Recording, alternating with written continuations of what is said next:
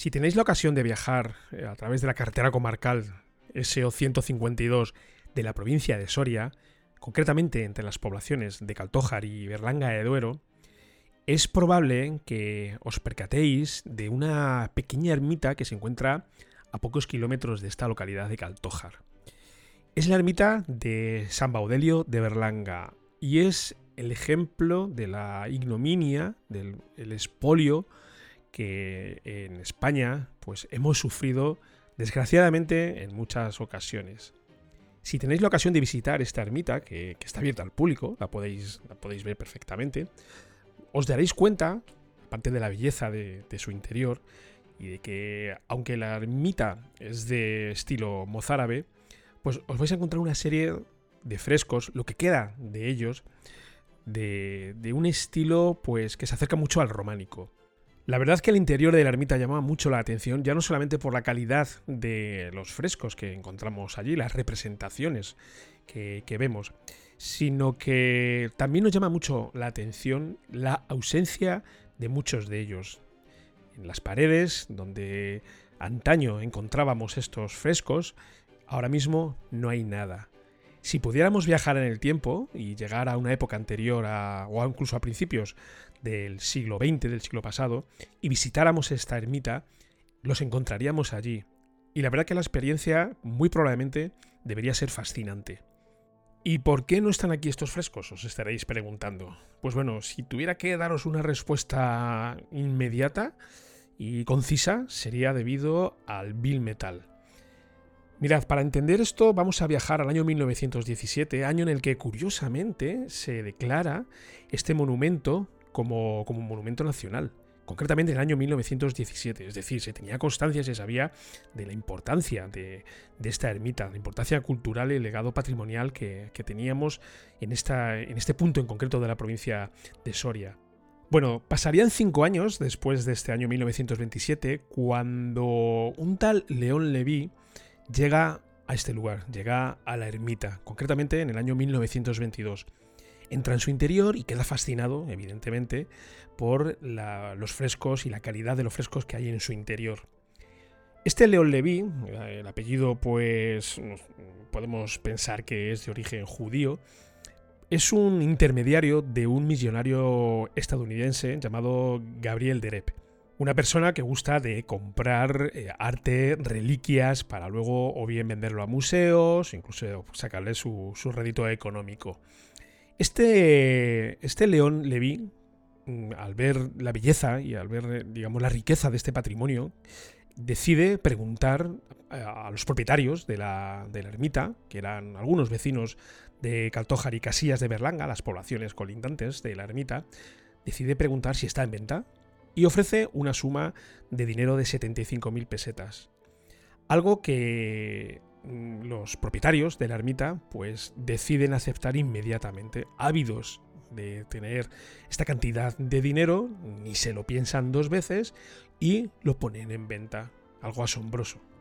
¿Pero creéis que la historia esta termina aquí? Pues para nada, porque fijaros, tres años después de este intento de compra de León Levy, esta noticia pues evidentemente ya había llegado a, a todos los ámbitos nacionales, era una noticia nacional, y los defensores del patrimonio nacional deciden llevar este asunto al Tribunal Supremo con la esperanza de que, de que deniegue, eche para atrás esta, esta compraventa, ¿verdad? Eh, lo asombroso del caso, la segunda ignominia de, de este caso, es que el Tribunal Supremo, a fecha del 12 de febrero de 1925, dicta sentencia y dice que esta venta se puede realizar. Increíble. Así que León Levy, contento, ufano y orgulloso, mm, decide pues comenzar la obra y arranca, por decirlo de alguna manera gráfica, estos 23 frescos y se los lleva a este, a este cliente suyo, a este Gabriel Derep, a Estados Unidos. El de propósito es total, ya que eh, para que cuatro o cinco personas de los pueblos colindantes se echaran a sus bolsillos la miserable cantidad de 75.000 pesetas, tendríamos que quedarnos en España sin una joya del románico. Pero no os vayáis todavía, que aún hay más, como decía la serie de dibujos animados. Pasaron los años y en el año 1949 la Fundación Lázaro Galdiano decide comprar la iglesia. Comprar la iglesia, comprar la ermita y decide donarla al Estado para que no se vuelvan a producir este tipo de despropósitos. Y en el año 1958, nueve años después, pues el gobierno español, al, hacerse eco de la sensibilidad del pueblo, pues llega a un trato con los museos norteamericanos para que devuelvan alguna de estas pinturas.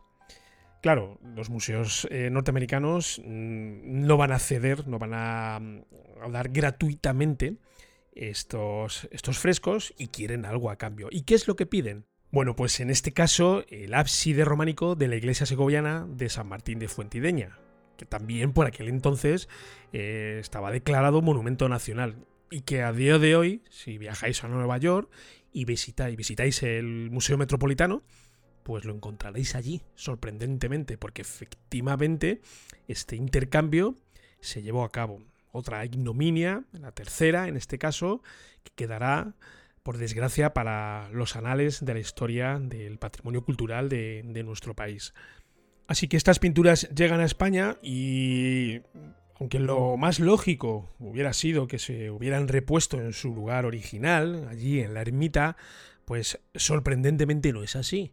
Y en este caso, estas, estas, pinturas que llegan a España, pues las podemos encontrar en el Museo del Prado.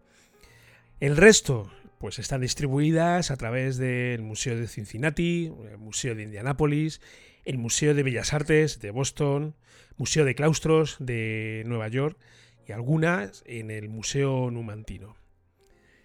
Yo mi conclusión, después de, conocer toda esta historia, y yo no sé vosotros cuál tendréis, es que aunque sí es verdad que los museos y los centros de arte pues están ahí un poco pues para velar por el patrimonio y porque perdure en el tiempo, sobre todo rescatándolo de lugares donde pues, hay guerras y donde corren serio peligro de desaparecer.